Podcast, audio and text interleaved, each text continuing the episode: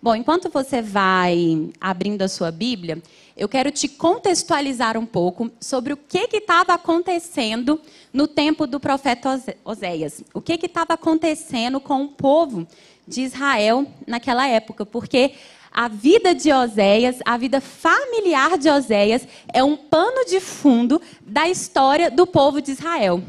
É tão complexo e é tão lindo ver como Deus usa nas pequenas coisas, na vida do profeta, não só no que ele falava, mas do que ele vivia dentro de casa, que ao você ler o livro de Oséias, e depois eu te convido a ler o livro inteiro, é um livro super curtinho, e nas falas do livro, em alguns momentos, é, a vida conjugal, a vida familiar dele se confunde com o que estava acontecendo no social com o que estava acontecendo com o povo naquele momento. Ora, ele fala do seu contexto familiar, e na frase seguinte, parecendo que ele está falando de uma situação que está acontecendo em casa, a fala já vai para o contexto social de Israel, que era um contexto muito, muito complicado. Israel estava dividida entre o reino do norte e o reino do sul. E os profetas é, daquele tempo, eles estavam é, eles estavam rendidos ao paganismo. Eles mais não viviam aquilo que Deus tinha colocado para eles. Eles tinham que instruir o povo a se aproximar de Deus e, na verdade, eles estavam instruindo o povo a se aproximar de outros deuses que não era o Deus verdadeiro. E isso estava trazendo uma desgraça para o povo de Israel. Eles estavam vivendo momentos turbulentos. O reino estava dividido. Os profetas já não não falavam o que deveria ser falado. E fazendo esse estudo no livro de Oséias, eu achei muito legal um, uma frase que a Bíblia Shed traz, denominando assim: quem é Oséias? E ela fala assim: Oséias foi o evangelista divinamente escolhido para persuadir pescadores calejados a voltarem para a casa de um Deus amoroso que está ansioso por perdoar e por salvar. É isso que o nosso Deus quer fazer nessa noite. Ele quer nos perdoar e ele quer nos salvar. Amém? E a gente vai ver que nós somos muito, muito parecidos com o povo de Israel naquele tempo. O povo de Israel era um povo extremamente inconstante. Ora eles queriam adorar a Deus, ora eles queriam adorar a outros deuses.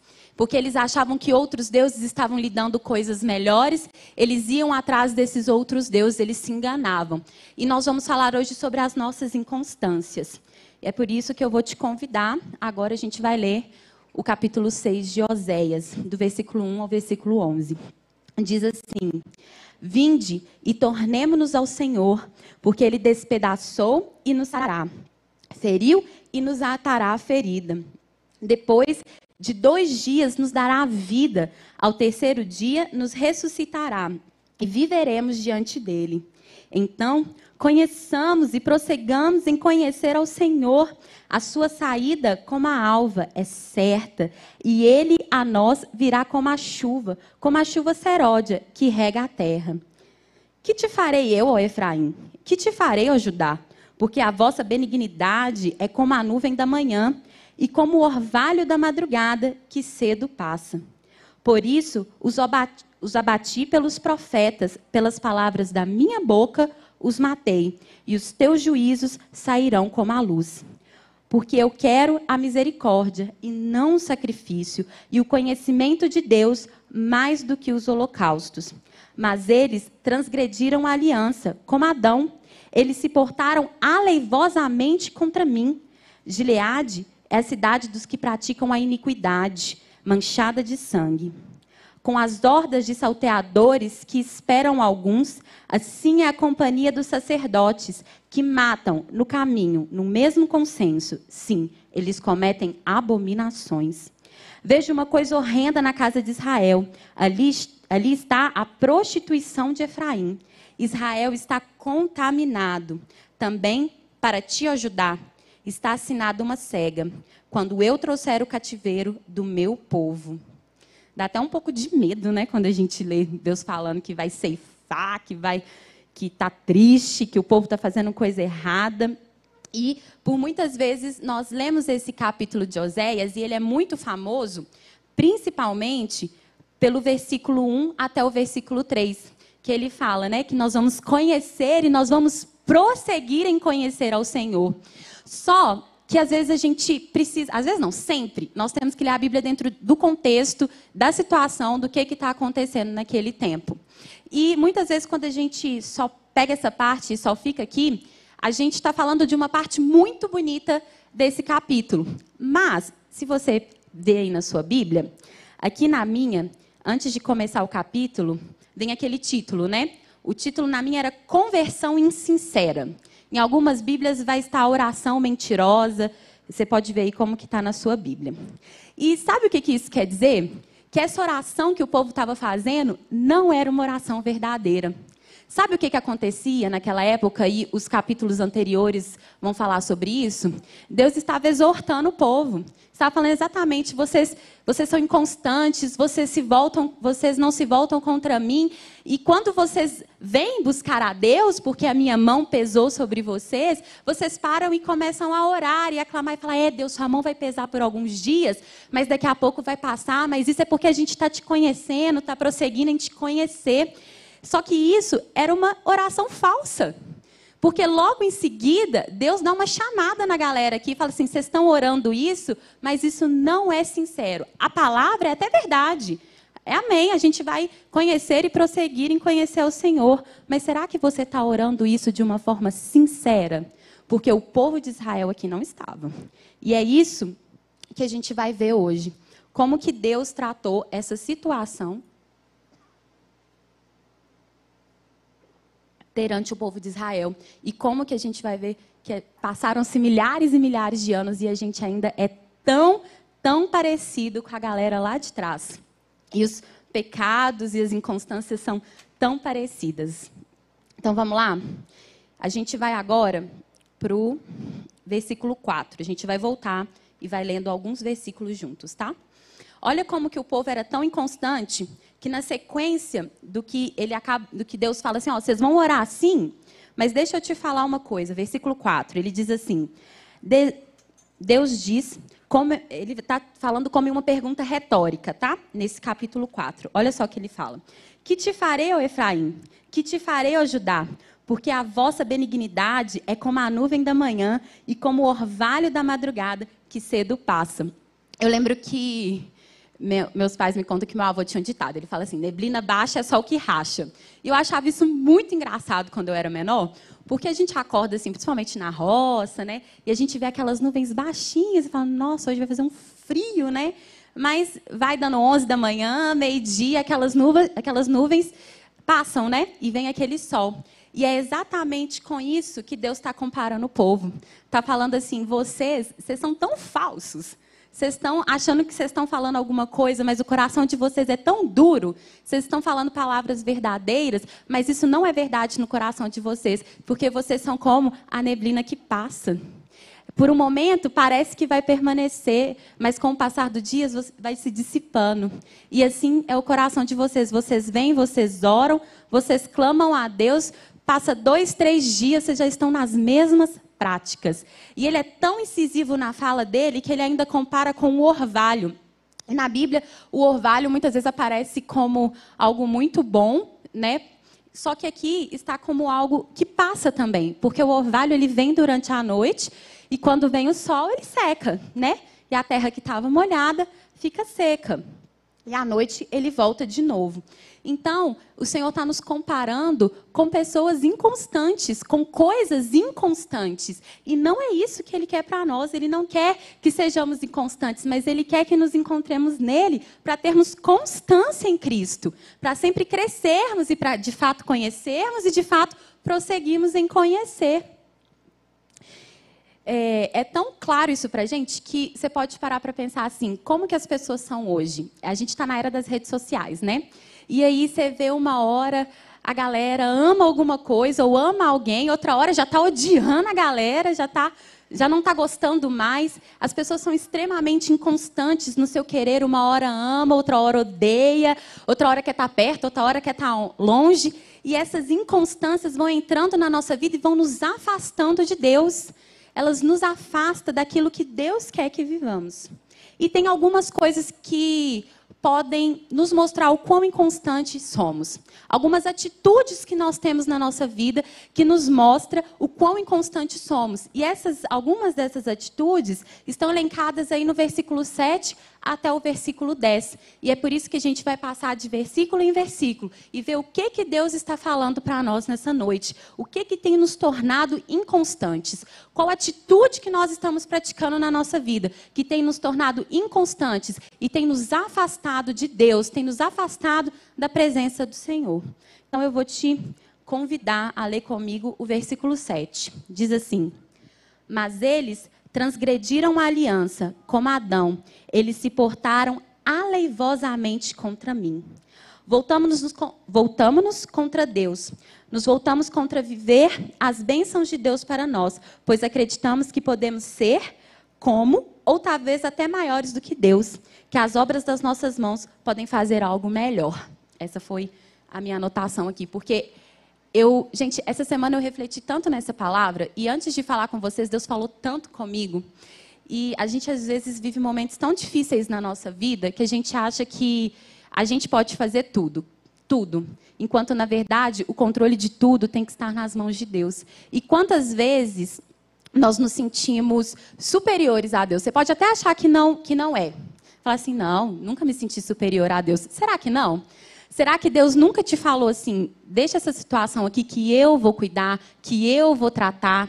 E você mesmo assim falou: não, ninguém pode fazer melhor do que eu, ninguém vai cuidar melhor, ninguém vai gerenciar esse contexto da minha vida melhor do que eu.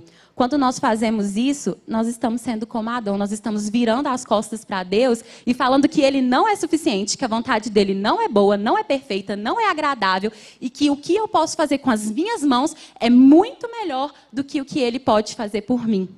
E essa é a primeira coisa que o Senhor coloca aqui no versículo 7. Vocês são como Adão, vocês estão virando as costas para mim. Vocês acham que vocês estão dando conta de tudo, que vocês podem dominar tudo, mas isso não é uma verdade, porque todas as vezes que vocês tentaram fazer isso, vocês caíram no pecado. Todas as vezes que vocês tentaram fazer isso, vocês se voltaram contra mim e o pecado encheu a nação. E no nosso caso, o pecado enche a nossa vida quando a gente se afasta do Senhor. Então a gente vai seguir. Essa foi a primeira coisa que ele colocou. Versículo 8. Gileade é a cidade dos que praticam iniquidade, a injustiça manchada de sangue. Quantos atos de injustiça nós não temos cometido? Quantos atos de iniquidade a gente não tem cometido com o nosso próximo? É as situações assim que às vezes a gente mais vê, né? Vê em gabinete, as pessoas vêm nos contar. Quantos atos de injustiça você não comete por julgar uma pessoa? Igual eu falei, a gente está na era das redes sociais, né? A gente acha que a gente pode julgar alguém por 10, minutos, 10 segundos de stories que ela posta. A gente já fala assim, hum, é, não gostei disso aqui que fulano falou, não. Acho que fulano é assim. Acho que fulano é assado. Quantos atos de iniquidade nós não temos cometido? Porque que injustiça, quem disse que a gente sabe da vida do fulano? Quem disse que a gente sabe da vida do ciclano? Para julgar por dois minutos de conversa ou dez segundos de um stories no Instagram. Não é verdade? Quantas vezes nós não somos injustos uns com os outros? Fazemos fofocas uns dos outros, falamos inverdades uns dos outros, porque não sabemos e não conhecemos o contexto daquela situação e, mesmo assim, nos sentimos no direito de falarmos mal de alguém. Quantas vezes é, namorado, namorada, esposa, esposo são injustos um com o outro? Quantas vezes nós somos injustos uns com os outros, nos nossos relacionamentos, nas nossas práticas do dia a dia? Quantos atos de injustiça nós vemos na nossa sociedade e não fazemos nada? Ficamos calados ou ficamos só militando na internet. Ao invés de estender a mão para o próximo, a gente julga. Ao invés de amar, a gente julga. Ao invés de cuidar, a gente julga. E nesses atos de julgamento, a gente segue praticando atos de iniquidade uns com os outros. E isso nos faz ser inconstantes, e isso nos afasta de Deus. E sabe o que, que isso faz também? Isso nos faz deixar de ser bem-aventurados. Sabe por quê? Lá em Mateus, capítulo 5, versículo 6, diz assim: Bem-aventurados os que têm fome e sede de justiça, porque serão fartos. Fome e sede de justiça tem os que buscam santidade em Deus. Todas as vezes que nós praticamos atos de iniquidade, nós não estamos sendo bem-aventurados, que é aquilo que o Senhor nos chamou para sermos, sermos bem-aventurados, sermos pessoas que buscam e que serão fartas todas as vezes que buscarem por por atos de justiça. E atos de justiça aqui tem muito a ver com santidade. Toda vez que buscarmos ser santos, toda vez que buscarmos ser a Deus, buscarmos conhecer a Deus, e quando praticamos esses atos de injustiça, está indo para o lado oposto da santidade, está indo para o lado oposto do que o Senhor nos chamou para ser. E, consequentemente, nos tornamos o quê? Inconstantes, porque isso é pecado. O pecado nos afasta de Deus. E isso gera inconstância na nossa vida. Uma hora você quer amar o seu irmão, outra hora você quer falar mal dele. Uma hora você quer estender a mão, outra hora você quer virar as costas. Isso nos faz ser inconstantes no Senhor. Vamos seguir, tem coisa aqui ainda. Vamos lá, versículo 9. Como as hordas de salteadores que esperam alguns, assim é a companhia dos sacerdotes que matam no caminho, no mesmo consenso. Sim, eles cometem abominações. A morte aqui nesse contexto, gente, ela vai além da morte física. Aqui a gente está falando da morte espiritual. E naquele contexto, os profetas eles estavam arrastando o povo para uma morte espiritual. Por quê? Porque ao invés deles conduzirem o povo a adorar a Deus, eles estavam conduzindo o povo a adorar outros deuses, a se envolverem com práticas pagãs. E isso estava afastando as pessoas de Deus, isso estava matando as pessoas. E na nossa vida, hoje, quantas vezes nos deixamos ser conduzidos que, por palavras que, ao invés de nos levar ao arrependimento, a nos aproximarmos mais de Deus, somos levados a inflar o nosso próprio ego? a, a, a passar a mão nos nossos erros e a vivermos uma vida de idolatria às nossas próprias vontades. Volta, voltamos para nós mesmos, ao invés de nos voltar para quê? Para a cruz de Cristo, que é para onde os nossos olhos têm que estar fixados o tempo todo. E o pior, achando que cumprir protocolos é o que nos aproxima de Deus. Porque aqui eles achavam que ir lá e fazer um holocausto, entregar uma oferta para Deus, era o que era mais importante. Enquanto a gente vai ver para frente que não é nada disso que Deus quer. Aqui, a gente tem matado a nossa vida espiritual quando, ao invés de você deixar com que Deus fale com você, que você venha ao culto, que você escute a palavra do Senhor e aquilo que Ele tem para o seu coração, você prefere ficar na sua casa, abrir o YouTube e escolher a palavra do dia acho que eu preciso ouvir sobre isso. Acho que agora eu quero ouvir sobre aquilo. Enquanto, na verdade, Deus tem uma palavra para você que você precisa abrir seus cora o seu coração e os seus ouvidos para ouvir o que Ele tem para você e não ficar achando que você está no menu de palavra gospel para aquilo que vai encher o seu ego e que vai te deixar mais feliz naquele dia. Não é isso que Deus quer para nós. Ele quer, que, ele quer um coração contrido, um coração que vai se arrepender. E aí é tão mais fácil, né, ficar em casa do que vir para a igreja, viver em comunidade, viver afiando, né, igual a palavra fala que o ferro afia o ferro, e vivermos uns com os outros e crescermos com os nossos erros e com os nossos acertos. E aí a gente passa a querer ouvir só pregadores que falam aquilo que queremos ouvir, aquilo que nos agrada, mas que na verdade não está gerando transformação de vida em nós, que é o que devemos buscar todos os dias. Mas também tem aqueles que acham que cumprir protocolo é o suficiente. Eu venho no culto sábado, eu sento aqui, eu escuto a palavra e levanto a minha mão para o céu, glória a Deus, aleluia. Falo palavras que são até verdadeiras, mas eu viro as costas e peco de novo. E volto para a prática do pecado. Entende? E, naquele, e, nesse, nesse voltar para a prática do pecado, eu vou vivendo uma vida inconstante. Eu venho aqui e acho que sentar no banco da igreja é o que me aproxima de Deus. Sendo que não é isso, é buscar incessantemente a Deus, é vir na igreja, é sentar no banco da igreja, é entender o que está sendo dito, absorver isso para o meu coração e tentar constantemente viver uma vida no Senhor. É isso que nos aproxima de Deus. A leitura da palavra nos aproxima de Deus. Não é cumprir protocolos que vai te aproximar de Deus, mas é olhar para a cruz de Cristo todos os dias, entender que nós somos pecadores e que precisamos voltar ao arrependimento. É isso que o Senhor quer de nós, amém? Vamos lá. Versículo 10. vejo uma coisa horrenda na casa de Israel. Ali está a prostituição de Efraim. Israel está contaminado. Prostituição é o uso degradante de uma coisa. E eu tenho uma pergunta para te fazer e eu quero que você reflita sobre isso. O que, que você está prostituindo na sua vida? A que você está dando um uso degradante? Você deve falar, poxa, prostituição é uma palavra pesada, né? Mas o que você tem dado uso degradante? Talvez seja o seu ministério. Talvez seja os seus relacionamentos. Talvez seja os seus sentimentos. Será que você não está usando o seu ministério para uso e gozo próprio e não para adorar a Deus? Será que você né, sobe nesse púlpito e fala assim: ah, eu vou subir aqui hoje, mas é, é, é para Deus, né? Mas na verdade, no seu coração, você fala assim: não, a minha voz é mais bonita. É por isso que o povo está adorando. Eu sou o melhor músico dessa igreja, ou eu sou o melhor pastor dessa igreja, ou eu sirvo aqui melhor do que ninguém. Será que você não está pegando aquilo que Deus te deu, que é tão precioso, que veio da parte do Senhor para você, e está dando um uso degradante? Você está prostituindo isso na sua vida? Será que você não está prostituindo os seus relacionamentos? Será que você não tem usado pessoas para alcançar um objetivo, ao invés, de, ao invés de ter amigos verdadeiros? olha, enquanto essa pessoa me serve, enquanto ela me ajuda a fazer parte de um grupinho que eu quero entrar, tá legal. No dia que ela não me servir mais, eu viro as costas. Será que você tem prostituído os seus relacionamentos? Será que você tem tido uma relação de utilitarismo com os seus relacionamentos?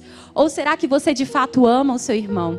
Será que você de fato quer caminhar com aquela pessoa e que juntos vocês possam conhecer e prosseguir em conhecer ao Senhor?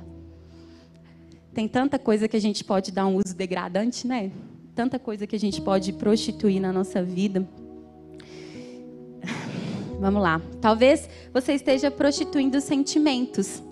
Talvez você esteja prostituindo o seu corpo. Ah, eu quero estar tá com esse menino aqui porque ele me faz muito bem e ele não é crente não, mas ó, tá super legal, pastora, tá? Eu, ele me satisfaz, eu satisfaço ele, ele mata as minhas carências, eu mato as carências dele. Isso tem desagradado ao coração de Deus. E será que nós não estamos prostituindo os nossos princípios? Será que você não está abrindo mão dos seus princípios para poder alcançar um cargo melhor na sua empresa, para agradar o seu chefe? Será que você não tem prostituído os seus princípios para você fazer parte de um ciclo social, de um grupo de amigos, de pessoas que você acha legal e descolada? ou porque você tem vergonha, vergonha do evangelho e aí você se esconde, você nem fala que você é crente? Será que você tem prostituído as coisas mais importantes que Deus tem te dado? É uma reflexão muito importante para a gente nessa noite. E essas coisas que eu li aqui, do, até o versículo, do versículo 7 ao versículo 10, são as coisas que foi colocada ao povo, mas que podem ser tão bem aplicadas na nossa vida hoje, não é? Coisas que acontecem nos dias atuais e que nos afastam de Deus. E se está nos afastando de Deus, nos faz permanecer em uma vida de inconstância. Mas não é isso que o Senhor deseja para nós. O Senhor nos deseja perto e mais perto ainda todos os dias. E aí, você pode estar se perguntando: e aí, como é que a gente resolve isso então? Como é que eu tento superar uma vida de inconstância? Como é que eu tento me, me aproximar de Deus? E a palavra de Deus ela é tão maravilhosa que ela tem resposta para tudo. A gente não precisa nem tirar nem pôr uma vírgula dela. E aí eu vou te convidar a voltar lá no versículo 6, porque na verdade a nossa resposta Deus já deu lá no inicinho da fala dele. Ele diz assim: porque eu quero a misericórdia e não sacrifício, e o conhecimento de Deus mais do que o holocausto. Amém? Para sairmos da inconstância, queridos, para nos aproximarmos de Deus, Ele só quer o verdadeiro amor e que conheçamos a Ele. Precisam ser o alvo da nossa adoração, o verdadeiro amor e o conhecimento de Deus. Porque todas as vezes que a gente tira a dureza do nosso coração e coloca aquilo que é verdadeiro, o Senhor se agrada. E ele fala: é isso aqui que eu quero. Eu quero que vocês me amem verdadeiramente e eu quero que vocês busquem me conhecer, porque quando vocês me conhecem, a inconstância vai embora, porque vocês sabem quem eu sou. Eu sei quem vocês é, quem vocês são, desculpa, mas vocês precisam entender quem eu sou. E é só através da busca diária, do conhecimento de quem eu sou, é que vocês vão ter uma vida menos inconstante. Outra coisa, antes, se era o sacrifício que preparava a comunhão com Deus, aqui nós aprendemos que o verdadeiro amor e o conhecimento de Deus é quem faz isso. Você pode tentar fazer o que você quiser. Você pode tentar sacrificar o que você quiser. O Senhor está falando: não é isso que eu quero. Eu quero um verdadeiro amor. Eu quero um verdadeiro coração. É isso que eu espero de vocês. E eu quero que de verdade vocês busquem me conhecer. Que vocês procurem saber quem eu sou. O que o meu filho fez por vocês. Ele se entregou numa cruz por mim e por você. Foi isso que Jesus fez. E é conhecimento desse Jesus que o Senhor quer que tenhamos. E todas as vezes que buscarmos isso, eu não tenho sombra de dúvidas que nós vamos verdadeiramente nos tornar pessoas constantes no Senhor. E eu quero, a partir daí, a gente sabe que nós precisamos todos ser chamados ao arrependimento. Eu, você, todos nós precisamos ser chamados, porque eu tenho certeza que o Senhor trouxe a sua memória aí do versículo 7 até o versículo 10. Eu tenho certeza que alguma dessas práticas você já cometeu na sua vida e precisa se arrepender dela, caso você ainda não se arrependeu. Ou você, o Senhor trouxe a sua memória nessa noite para que seja noite de arrependimento. E sabe o que, que o Senhor fala lá em Lucas, capítulo 5, 32 diz: o Senhor Jesus disse: Eu não vim chamar os justos, mas sim os pecadores ao arrependimento. Todos nós somos pecadores, queridos. Todos nós caímos e todos nós carecemos da graça de Cristo na nossa vida. E é isso para isso que o Senhor nos está chamando hoje, para o arrependimento. Nunca encontraremos paz. Nunca poderemos fazer oração lá de Oséias, a primeira oração, dizer: Senhor, eu quero te conhecer e prosseguir em te conhecer, e fazer isso de coração de forma verdadeira, de forma honesta, se não compreendermos que a nossa restauração para uma vida constante de amor e devoção a Deus se encontra em Jesus. Não tem nada que eu e você possam, possamos fazer, sabe por quê? Tudo já foi feito lá na cruz de Cristo. O Senhor Jesus fez, Ele pagou o mais alto preço, o preço que eu e você nunca vamos conseguir pagar. Ele morreu por mim e por você, mesmo sem Ele merecer. E aí fica por fim, por fim, fica a pergunta: você tem buscado a Deus de forma sincera? Porque, querido, se não tem sinceridade de coração, nunca vai ter constância no Senhor.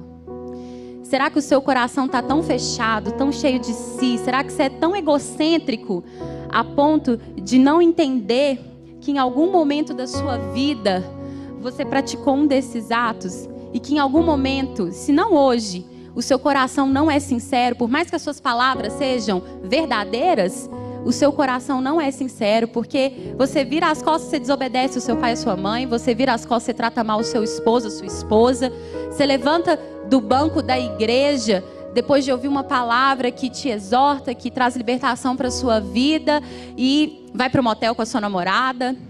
Será que você está deixando verdadeiramente essas palavras entrarem no seu coração? E é por isso que hoje eu quero fazer um convite para vocês. Um convite que está lá em Atos 3,19, que diz assim: Arrependei-vos, pois, e convertei-vos, para que sejam apagados os vossos pecados, e venham assim os tempos de refrigério pela presença do Senhor. Eu quero todos os dias orar, Senhor, eu quero refrigério da tua presença na minha vida. Porque se não tiver o Senhor, não vale nada. Se não tiver o Senhor, a qualquer tempo eu posso tropeçar e nunca mais levantar. Se não tiver a tua boa mão estendida sobre a minha vida, eu serei eternamente inconstante. E eu quero te convidar hoje a gente fazer uma oração juntos. Nós vamos orar juntos daqui a pouco, porque nós precisamos nos arrepender das nossas más práticas, da nossa inconstância. E que hoje a gente possa fazer uma oração sincera e não uma oração insincera, para que no final de tudo a gente possa orar e falar: Senhor, eu verdadeiramente quero te conhecer e prosseguir em conhecer ao Senhor. Perdoa os meus pecados, me limpa, me purifica, porque a partir de hoje é uma nova história, é um novo tempo do Senhor para minha vida. Essas más práticas vão ficar no passado e o Senhor vai fazer tudo novo. E eu quero, de verdade, eu quero abrir o meu coração para o Senhor, eu quero rasgar o meu coração. Eu não quero só falar palavras verdadeiras, palavras boas, bonitas, mas eu quero viver isso no meu interior, eu quero viver isso no meu coração para que gere transformação de vida em mim. Eu quero te convidar a abaixar a sua cabeça agora e eu quero que você reflita um pouco. Eu quero que você reflita, Senhor, que, que prática que eu tenho cometido, que ato de iniquidade, que, o que eu tenho prostituído, o que eu tenho feito que tem me afastado do Senhor. Enquanto o Ministério de Louvor vai, vai cantar uma canção, eu quero que você peça, Espírito Santo de Deus, traz à minha memória aquilo que tem me afastado de ti. Traz à minha memória aquilo que não tem te agradado. Me mostra, Senhor, o que eu tenho praticado que não é que não é verdadeiro e que não vem do Senhor. Eu quero que você tenha esse momento só você e Deus, porque eu tenho certeza que o Espírito Santo vai ministrar o seu coração.